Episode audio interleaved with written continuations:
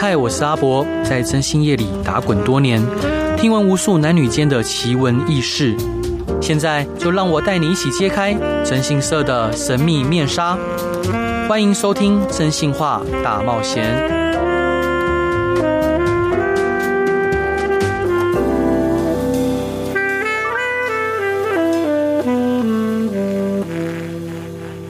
Hello，各位亲爱的听众朋友，大家好，欢迎回到飞碟电台，收听由我真心是阿宅所主持的《真心话大冒险》。今天邀请到的伙伴一样是非常优秀、可爱又迷人的 U E C。嗯，对不起，没有 C C，C C 不在，C C 在上吐下泻，在家休养。没有看笑的开心。一样一样是呃优秀迷人的 U E 跟佳怡，还有阿鱼。Hello，Hello，嗨。这一集我们想讲的是历史上很有才华的渣男。嗯。对，如果如果一个男生很有才华，但他是渣男，是可以的吗？尤以，哎，呃，对我吗？嗯，对我就不行啊，不行。嗯，譬如说像我，他渣别人无所谓啊。哼，像王力宏，我就是在看戏啊。好，我们我们这样再直接讲述他的名字，啊，抱歉抱歉抱歉，王差宏。所以他这样可以吗？所以如果你是他太太，你会用一样的方式吗？对，我会用一样的方式。我觉得他太太非常的聪明，哎，嗯嗯，他是一个很冷静的代表，反而好像王差宏被打得落花流水。嘿，嗯，但是譬如说像王力宏，他在好像是美国还加拿大，现在目前开演唱会嘛，他就有透过歌曲表达说他对太太的、对家人的看重，嗯，然后大家就是他太太又直接就呛他说：“你不要再演了。”嗯，前妻啦，前妻，前妻，嗯，所以如果是你会这样子，你说，呃，就是几乎对他人格跟就是整个，就让他社会性死亡，让他很难再有更好的发展。我有我有能力的话，我会这么做。你会这么做？对啊，因为如果我这样放放任他下去的话，世间其他的女生一定会因为他的光环而被他所骗啊。嗯，那就会多很多像我这样子的人呢。哦，那会不会有其他女生？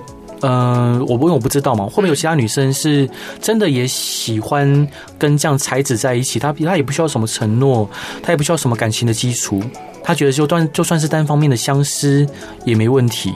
有啊，当然有这种人啊。哎，很应该还蛮多的。您说像是嗯，里奥纳多皮卡丘的女朋友们吧？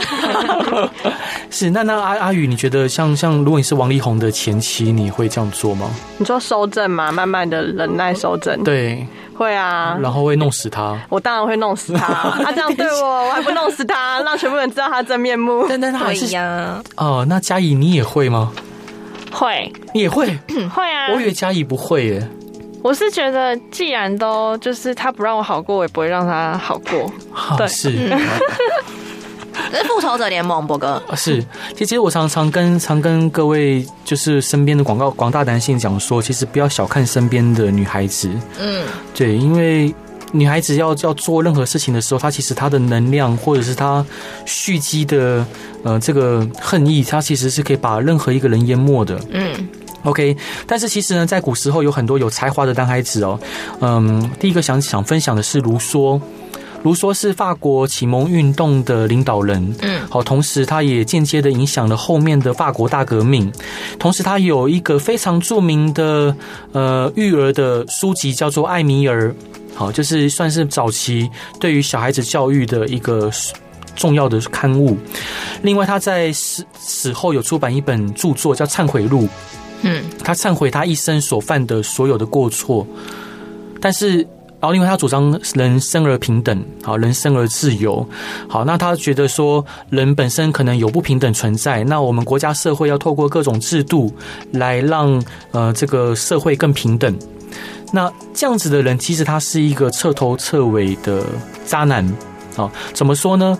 呃，他小时候其实过得非常辛苦哦。他他算是一个孤儿，然后他在十多岁的时候，他被一位呃女士领养。那个女士叫华伦夫人，她是华伦夫人，非常的照顾他，非常的呃对他不管是教育啊、生活上面啊，都照顾的无微不至。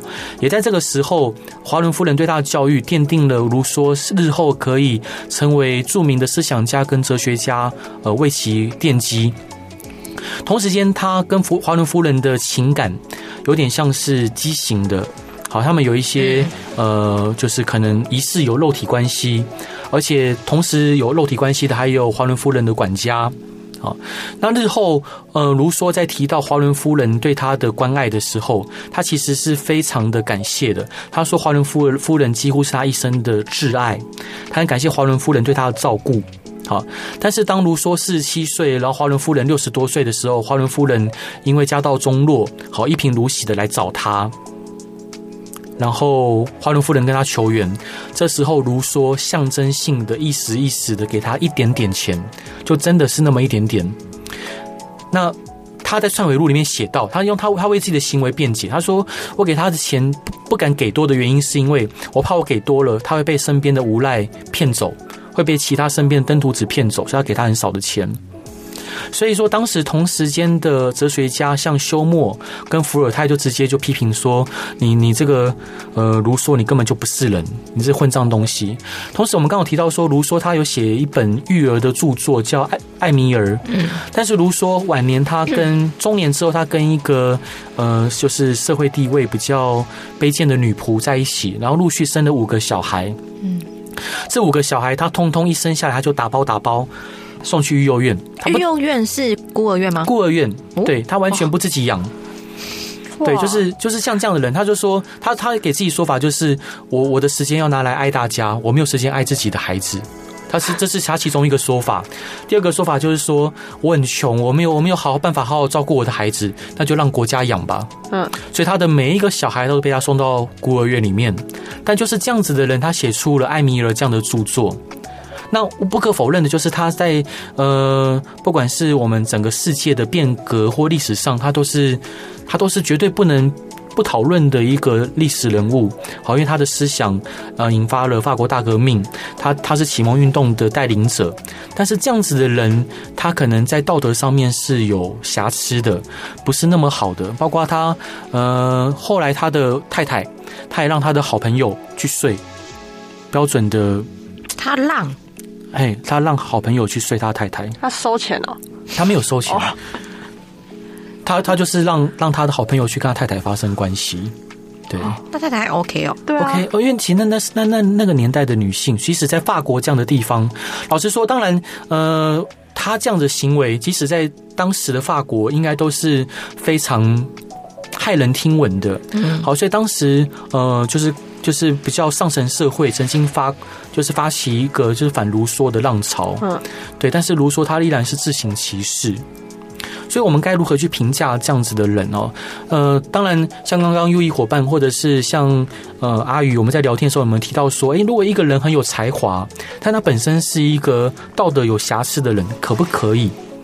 是可不可以的？那当然，大部分的人都觉得不可以。好，所以很多人，我们对于说，呃，可能不管是政治人物啊，或公众人物，我们对他会有一定的道德期待。但是，我认为，像卢梭来讲好了，他如果把他著作写好，他的著作可以足以影响后世。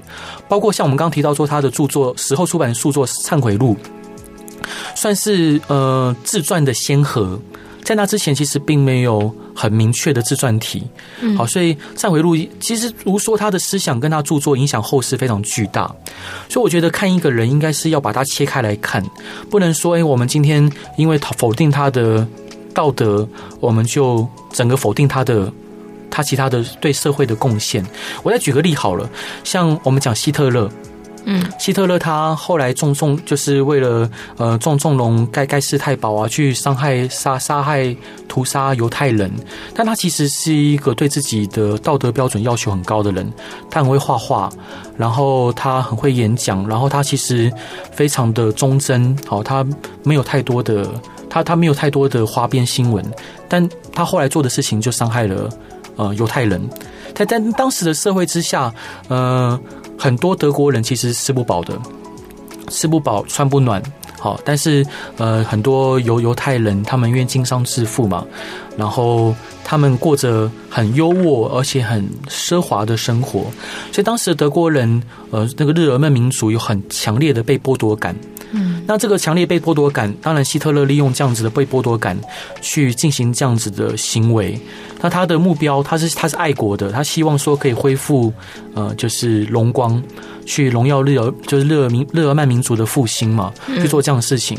那当然，我先讲这些绝是绝对的政治不正确。如果今天还有我们在中华民国，如果我们今天在的地方是美国哈，或者是其他地方，甚至我们如果在广播上讲这样子的言论，可能会被呃，甚至会有很很麻烦、很严重的问题。所以，我我觉得看很多事情可能不能从只从一面去看，大概这样子。但是。又摇头，不能不能认同哎、欸，哦，真的、哦，对啊，毕竟虽然你说不能以一面去看，但他终究是个人，嗯，他就是一个人，他只要有一面是不好的，他整组坏掉掉。嗯、那那我那我挑战一下优一伙伴的说法，嗯、就是我们认为说，嗯、呃，就是情感上的不忠诚是不对的，情感上不忠对，那反之就是情感忠诚是对的。嗯，那同样的情感的不忠诚，我们应该认为就是所谓的欺骗嘛。我们欺骗情感的行为是不对的。嗯，所以我们应该同样认为说，其他任何大部分欺骗的行为也是不对的。嗯，但是很多人都有作弊过啊。嗯，所以是不对的、啊。那作弊，那假设好，那可能因为我我据我的，我因为我自己是不作弊的人，就是以前我做同高中的时候，大家在作弊嘛。嗯。我是拍桌子站起来说：“不要再这样子了。”你好讨厌哦！你是二同学、欸。对，我就是怪胎，我就怪胎。对，我是怪胎。嗯，你可以偷偷讲说：“哎、欸，你们不要再这样啊！那个答案多少？谁会理我、啊？”对，就是说，呃，如果说今天我们认为偷偷一块钱也是偷，偷一万块也是偷，嗯，好，那作弊也就是不对的行为。但是大部分人都有做过弊啊。对。那他们都不 OK 吗？但他们可能在家是一个好好好儿子、好妻子，如果他们是一个其他地方做得很好的人，嗯，所以如果说今天可能他人格上的一点瑕疵就要否定他这全部的人，嗯，那就可能失之偏颇，可能让我们看不到他好的地方。对，我懂博哥的意思，嗯，但是我指的不是那种小奸小恶，小奸小恶一定百分之百每个人都有做过。嗯，是啊。就像是我会强迫扶老太太过马路一样 是，但但你说的小奸小恶，譬如说，嗯，可能对对对他们来说，他们觉得情感上不忠诚也是小奸小恶。毕竟现在连刑法我们都除罪化了。这我也是蛮意外的，这其实我蛮意外的。是是是，因为这是其实现在全全世界有有通奸罪的，也只剩少数的国家，就包括台湾也中华民国也废除了嘛。嗯嗯嗯。现在就少部分中东国家有针对女性的通奸罪，针对对针对女性，男生男生没事，对，男生不能被进猪笼。其实可以，我们对，我们刚才车车上有聊这些事情。其实我们可以呃快快速跟各位报告一下，就是呃，我们本来以为说进猪笼这事情就针对女性哦，那其实呃在唐代以前，呃女性可能有进猪笼的状况，但是呃男性如果说有对他人的妻子通奸，是有可能要处以宫刑的，嗯嗯，就是要把他的小鸡鸡切掉。然后在明朝的法令里面是规定说，呃，如果说有通奸的行为，男女是同罪的。好，所以可能不像大家想的，就是说，呃，男男生是没事哦。这个其实在古代社会都是不被允许的。好，这一段，呃，嘉义想要分享给大家的歌是什么歌？周华健的《花心》。好，就是。为什么想分享这首歌？呃，顾名思义嘛，就是花心的男生。嗯、但是这首歌其实很老，但很好听，就想分享给大家。很老，你有听过吗？有有有，小时候听过，不知道为什么，就是就是听过。听众要哭了，所以爸爸也放过这首歌啊？你爸没有啊？我爸，我爸那种哦，真的是哦老到爆的那一种呢。啊，真的哦，梅花。有时候他会在家里自己在那边哼啊，还有中华民国颂。好，我们一起来听周华健的《花心》。各位亲爱的听众朋友，大家好，欢迎回到飞碟电台，收听由我真心沙仔所主持的《真心话大冒险》。今天邀请到的伙伴是聪明伶俐的 U E，因为讲讲 C C。U E 嘉怡跟阿鱼，大家好，我是 U E 跟 C C。Hello，我是嘉怡。Hello，我是阿鱼。是那个 C C 伙伴在上吐下泻中，他不能来。对，然后待会我们要去吃的印度料理，我觉得有点对他对他不好意思。我会帮他吃，我连同他的分一起吃掉。好，那这段想讲的呢，就是历史上很有才华的渣男。嗯，那我的主张是说，我觉得才华应该跟他个人的道德要分开来看。那其实有时候聊到这一些呃，古代一些特别有才华的人的风流韵事，我觉得蛮有趣的。像其实我蛮喜欢李后主的词，嗯，像优异伙伴，您是中文系的吗？对，你会读李后主的词吗？国文课本上面的会。国文课本有李后主的词吗？有。哪一哪一首？春花秋月何时了？还是？呃。没没有，我没有印象中读过。有，我忘记了，很短，非常短。嗯、我很喜欢它，是因为它的词非常，它的词非常短。嗯，因为我们以前都要呃，我不知道博哥那时候有没有，就是一定要背我们的国文老师逼一定要背啊，会啊会啊，文言文超长也要背，是是是，疯掉哎！李李后主的词真的非常的美，像我蛮喜欢就是“林花谢了春红太匆匆，无奈朝来寒雨晚来风”这一个，像流醉胭脂恨几时重。好棒！哦，没有了，什么啦？谢谢博哥的分享。就是，就是他最后一串，就是人生是是就是人生，人生这是长恨水长东这一这一句不是很很美吗？我不觉得，我觉得都是后世的人就是硬要加进去的。我的想法是这样啦，你怎么知道他当时是什么想法？嘿，当当下想法其实蛮蛮明确的，嗯，像那个李后主在他后来呃被赵匡胤跟赵光义软禁的时候，他不是有写“独自莫凭栏”吗？就是这首，对啊，就是这首，我的国文课本，对对对，然后故国不堪，故故国不堪回首月明中，这这些词都是在。都都应该是大家耳熟能详，就是这些词后来才会让呃那时候应该是赵光义了，决定要杀了用千机药嘛，他后来赐千机药给那个李后主，嗯，让就赐死于他，就因为这些词不断的传。让很多人读了会掉眼泪，会想起很多事情。因为那时候宋朝一统天下，但是很多人呃那时候是五代十国，终结五代十国这样子的乱象。但很多人其实他们本身是有旧的国家认同的。那李后主的词，他不断的传播，然后就影响到很多人的心。然后他们怀念故国，那这样的思想对于统治者来说是非常危险且恐怖的。嗯，那才他才会在后世被称为词圣。但我必须要说，像李后主这样子的呃浪漫的词人哈，他同时他不只是很会写词，他也会写诗，同时他对音律非常的有造诣。那时候呃，在古代有一个琴曲叫《霓裳羽衣曲》，本来已经。已经就是失传了。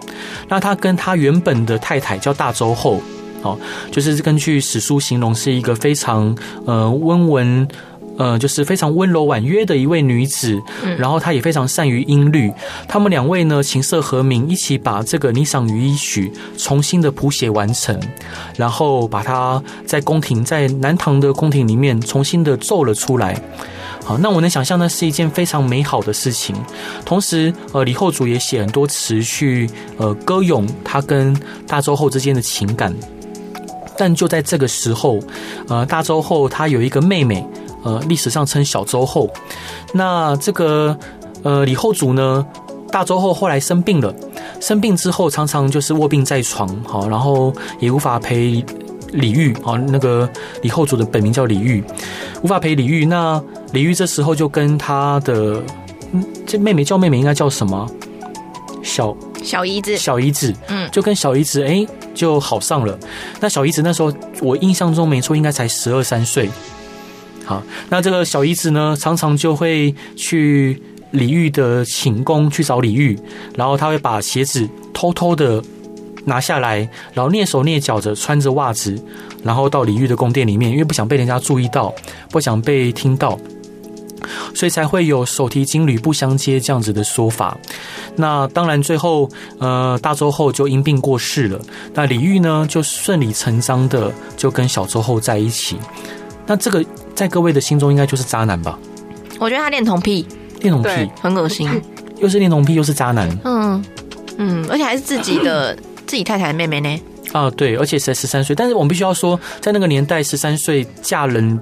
也算是对啦，是对，也是常见。倒倒也不能说他就就怎么样不好。嗯，那总之后来呃大周后就因病过世了。那那个李煜就跟小周后继续过着开开心心的生活。那本来以他的状况，他可以继续的开开心心的活下去。我必须要说，李煜他有一个特特别的点，就是他非常的笃信佛教。他是一个虔诚的佛教徒，佛教徒，所以他对于寺庙的修建呐，还有各方面都其实都非常的，还有佛法的钻研都非常的呃精深。可惜他面对的对手是一代雄主赵匡胤，哦，赵匡胤，还有赵匡胤后来的弟弟赵光义，哦，赵光义，他面临的是这么强大的敌人，所以后来呃赵匡胤就是一统一统整个中国嘛，当然也。也包括南唐，好，南唐也很难偏安一隅。那后来，呃，李后主他也常受到，我们应该称之为报应吗？因为赵光义非常的喜欢小周后，所以说根据史书记载，就是常常小周后都得被迫去赵光义的寝宫去陪赵光义，动辄数天。啊就是好几天，嗯，然后每一次离开这个赵光义的寝宫的时候，总是披头散发，然后像疯了一样的，就是不断的在叫骂、咒骂，然后再回到李后主的身边，所以李后主才会写出各种就是让人呃心碎的词句啊，像刚刚讲的呃，就是这些词句，嗯，所以我但在这我们当我先回到这个案，像这样子的故事看来，就是我很喜欢读这样的故事。会喜欢这样的故事，就是说，很多人当然我们都呃以比较呃怜悯跟悲悲悯的态度去看李后主的一生，但对卧病在床大周后来说，他已经卧病在床了。然后李煜虽然有一些对他的呃战战勇的词词词牌或者是词句，但一方面就跟自己的妹妹好上，他一定是很痛苦的。我相信大周后在过世的时候，呃，很应该很有可能是抱着遗憾跟无能为力的痛苦离世。但对小周后来说，他又是一个迷人的大哥哥。好，他好不好？他很羡慕这个姐姐能嫁给一个皇帝，然后又这么的有才华。所以一个人本来就有很多面相。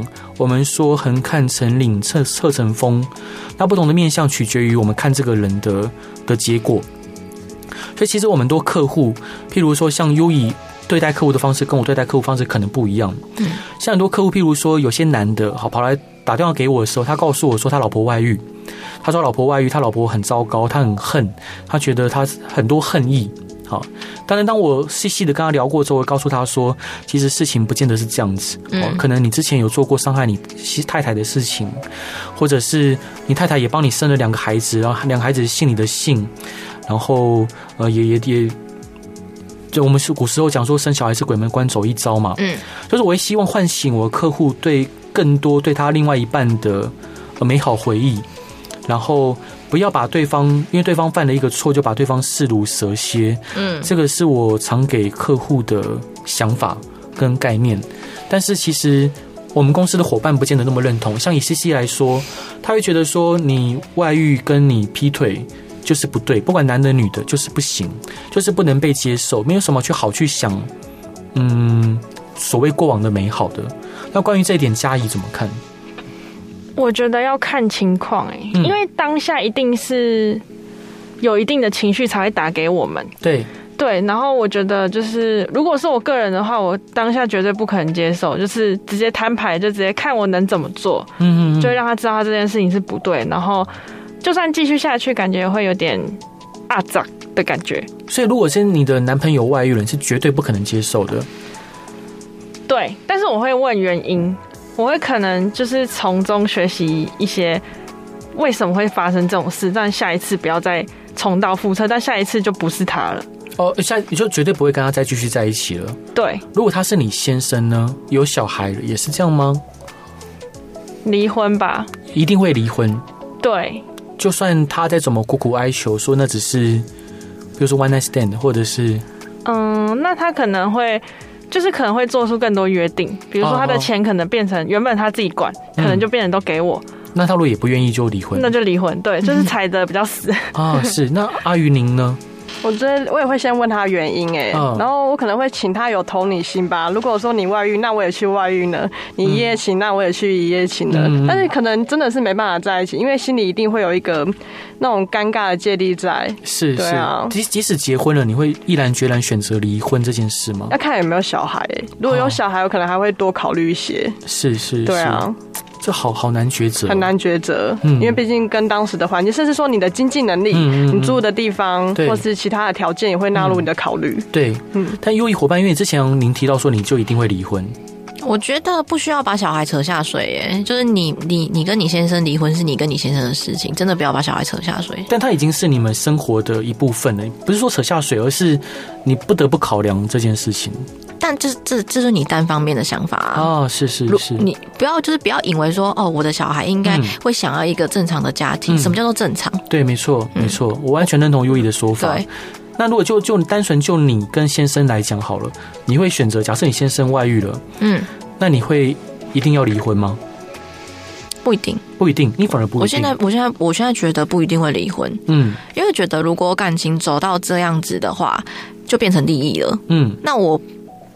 如果不跟他离婚的话，我可能哎气死他 啊！我可以拿到钱，我气死他。因为如果我跟他不跟他离婚，我就跟他还是有法律上面，就是他就是不可以外遇嘛。我收证嘛，收证，哎气死他，跟他要钱，我觉得很棒啊！是是是。阿宇，这才是天蝎座学者。没事，我要他向你学习。对，没错。但是不不离婚，呃，那你自己也被束缚住。你在束缚他的过程中，你也被束缚住。嗯、如果这时候你有遇到其他你觉得更可以相濡以沫的对象，那这很简单，那就离婚。因为我手上有证据，掌握权在我身上。嗯嗯嗯。所以我都跟我的客户讲说，我不管现在你的想法是怎么样，嗯、你一定要有一些证据傍身，你对你自己，嗯。才会有帮助，才会讲难听一点，才会有利益。嗯嗯嗯嗯，对，决定权不是在于他，不要今天跟你讲说，哦，我在外面有人，所以我想跟你离婚。他，那你这样子算什么啊？对对对，就很可怜。嗯，对啊。所以，所以在 Yui 的想法就是，A C 外遇的，不见得一定要离婚。那你觉得有修复的可能吗？我本人吗？对。哎，我觉得可能没有，可能没有。对，就是他后来再怎么弥补，再怎么样的，你都不会原谅他。对，因为我非常认同，就是外遇、出轨、劈腿这些，只有零次跟无数次。哦，是，嗯，这我倒身旁蛮多例子的。嗯嗯，我倒我倒不觉得一定是这样子。哎，嗯，好吧，没没事。嗯嗯，好，这段想分享给大家的歌是什么歌？蔡依林的《诗人漫步》好，为什么想分享这首歌？呃，就是他的歌词其实蛮有意思的，就是在讲一个活在自己的世界，然后看不见外面世界在变动的诗人，就是很浪漫，但是同时有快乐跟悲哀，对，就是很有意思。好，我们一起来听蔡依林这首歌。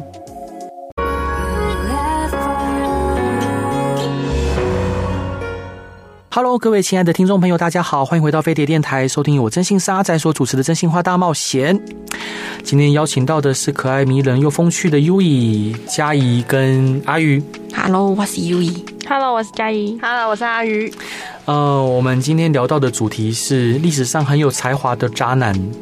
对，讲到渣男呢，除了刚刚第一段提的卢梭，还有李后主。李后主。当然，我其实很想讲杜牧。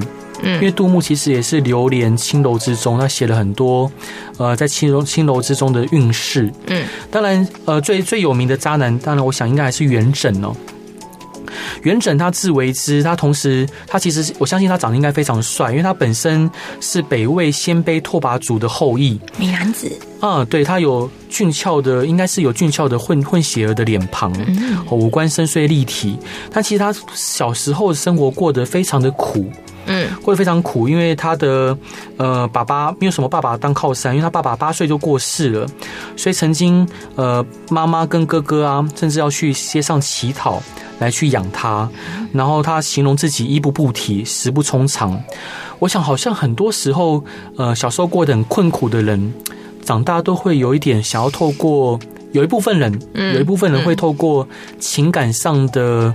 呃，透过别人的情感来让自己满足自己的自信心，对，好像有时候在客户身上也会看到这样的状况。那元稹呢，他本身就是一个很浪漫的人哦。各位应该有听过一句话叫做“呃，诶、欸，我现在想想不起来。曾经沧海难为水，除却巫山不是云。取次花丛懒回顾，半缘修道半缘君。”这个就是元稹写的。嗯，要拍手吗？不用，不用，这不是很正常的吗？这不是大家都会的吗？我背不出来，因为是中文系，我是啊，是。抱歉，老师，抱歉。是就是呃，元稹他写出了很多耳熟能详、浪漫的句子。那也是这样子的，元稹他在二十二岁的时候遇到了他的初恋情人，好叫崔双文，也就是小说《崔莺莺传》里面的崔莺莺。他对这个十七岁的表妹一见钟情哦，所以他就非常的不断在死缠烂打着他的表妹。哦，那个年代表跟表妹结婚啊是 OK 的，是 OK 的。所以就死缠烂打烂打着崔莺莺哦，甚至为了崔莺绝食，绝食一段时间不吃东西。那崔对崔英来说，他可能呃在古时候，其实女孩子要去呃跟很多男子碰面，其实是没什么机会的。嗯，所以有一个男孩子长得又帅，然后又才华，对他这样热烈的追求，那崔英当然后来就妥协了。有句话叫“烈女怕缠郎”嘛。对。那这个崔英呢，就跟他在一起了。好，他甚至呃写了一首情意缠绵的约会诗。好，待月西厢下，迎风瀑半开，隔墙花影动，疑是玉人来。那这后来就跟崔莺在一起，那能过了一段非常真挚又浪漫的生活。但最后，这个元稹他就去赴京赶考。那赴京赶考，照理讲，呃，崔莺照理讲，就是如果他功成名就回来，两个人应该会结婚，然后双宿双飞。好，因为崔莺也才貌双全嘛。但是，哦，但是后来元稹到了长安之后。他就跟一个诶、欸，当时算长安市的市长叫韦夏卿，娶了他的女儿为老婆，就这样子，就像就像陈世美一样，嗯，好，就抛弃了诶、欸，但是陈世美他是在家乡有娶老婆啦，但是元稹他就开开心心的跟崔英上床之后，好也没有娶她，然后去去附近赶考，就娶了当年的首都市长的女儿做做老婆，诶、欸，为了自己的仕途哦，就就。抛弃了崔莺莺，那后来崔莺莺呢？她并没有挽救自己已经注定成灰的爱情，她她也呃就不再去见这个曾经让她心痛的男人哦。那这一年，这一年就是元稹他还写了就是怀念崔莺莺的诗词，哦，他写着“我自悠我自顾悠悠而落云，又安能保君皑皑之如雪”，甚至自鸣得意的说：“信他人既知既不我先，又安能使他人终不我夺。”意思就是说，反正我是第一个拥有崔莺莺的男人。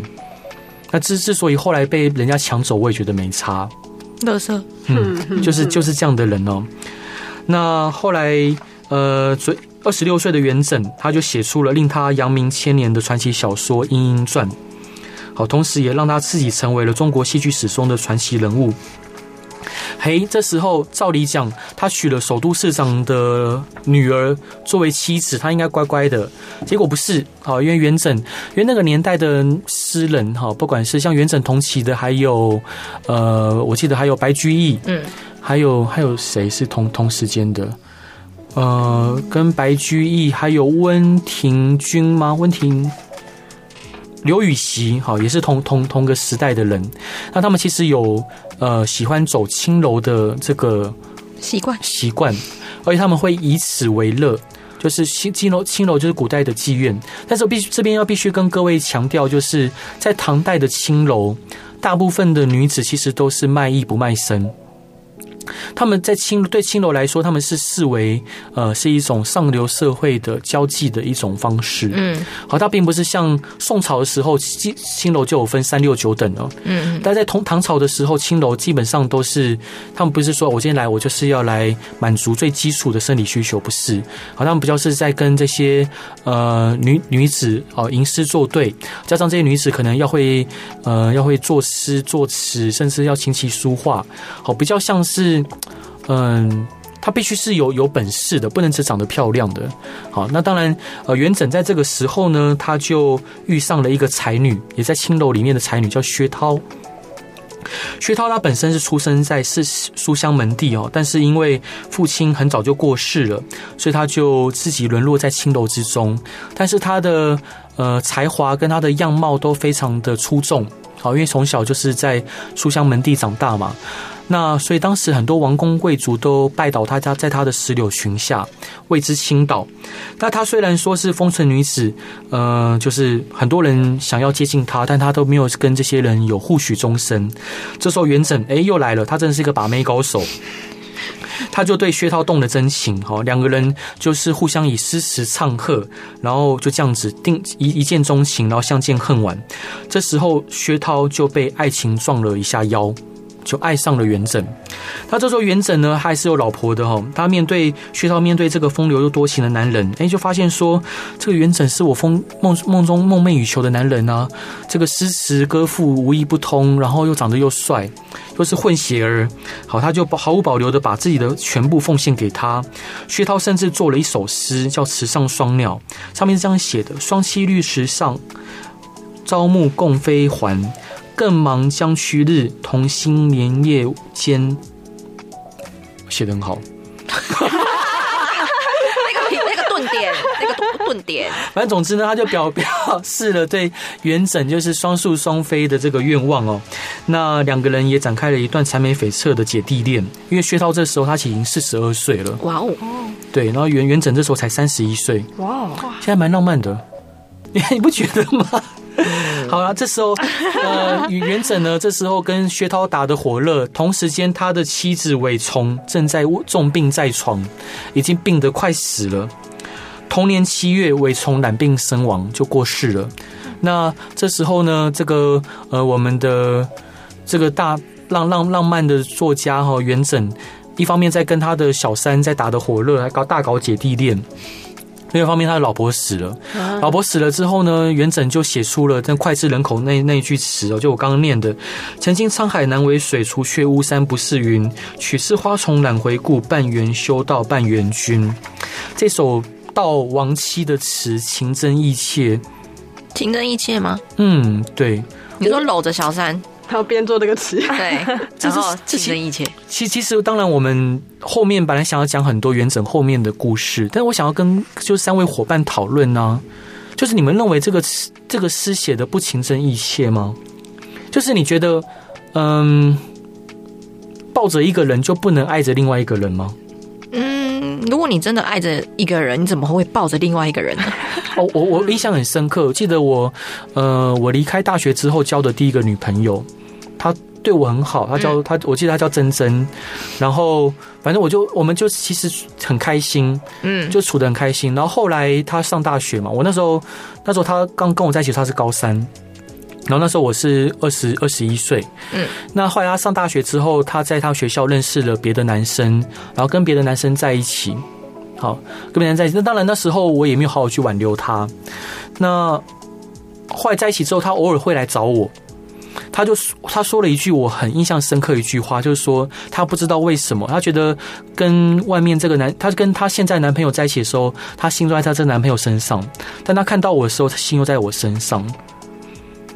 当当当下的他，我相信他对我跟这个男的都是都是很喜欢的，会不会称于爱我，我很难去去去界定跟定义。所以，我我能去否定说他对那个男生的喜欢是假的吗？或我我能说他对我的喜欢是不真实的吗？优异伙伴，你觉得呢？我觉得喜欢跟爱要分清楚。哎，爱那那到底到底有什么情感之足以称为爱？爱我啦，我个人的定义，嗯、我觉得如果我真的爱一个人的话，我的心就不会再分给其他的人。OK，这对我来说就是爱。如果我们把爱当成一种能量，一种发自内心跟灵魂的能量，嗯，那这个爱，呃，举例来说，像爱有很多种嘛，像爱情是一种爱，呃，父父亲父母对子女的也是一种爱，嗯，那父母可以同时爱两三个孩子，但为什么男女之间就不能去同时爱不同的人呢？我们要如何去阻止这个能量的流动呢？阻止不需要阻止啊，就是因为对，为什么不能？因为如果你流动的话，你就是渣男。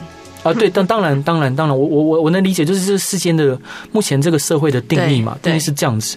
但是我们要如何去定义这事情？因为它本身就是能量，它能量是流动的。嗯，那我们根根据物理学定义，就是能量它本身不会消失，它会换成不同的形式存在着，譬如动能或转化成电能等等等等。所以说，真的就只能爱一个人，就像刚刚各位提到说，元稹对他亡妻的悼念，真的是不对的吗？又譬如说，像庄子，他的妻子，其实我们提到我们以前读庄子的时候，我们知道说，庄子妻子过世的时候，他又又又叫又跳又笑又笑又闹的。然后朋友问他说干嘛？他就说：“哎，我妻子死掉，为什么我要难过呢？我应该开开心心的啊。”那我们能说他不爱妻子吗？更不要说他妻子其实上吊自杀的。所以他为什么要这样？为什么要这样？他觉得他妻子是离苦得乐啊。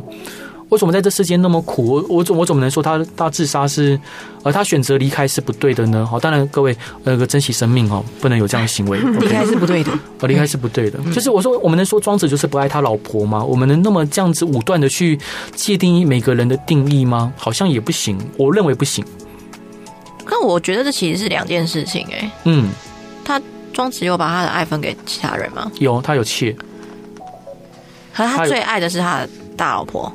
也史书没有记载，也没有写到说，oh. 对。其实庄子本身这个人是矛盾的，以后可以聊。嗯，对他一方面说你就是你要你要自自然然，但他后他有一遍庄子又是写写写给君主的，教教统御之道的。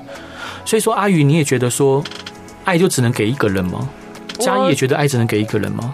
爱情，我觉得这个因为刚刚讨论的部分是指说已经结婚了嘛，嗯、对对啊。但是如果说你爱一个人的话，你可能会为他。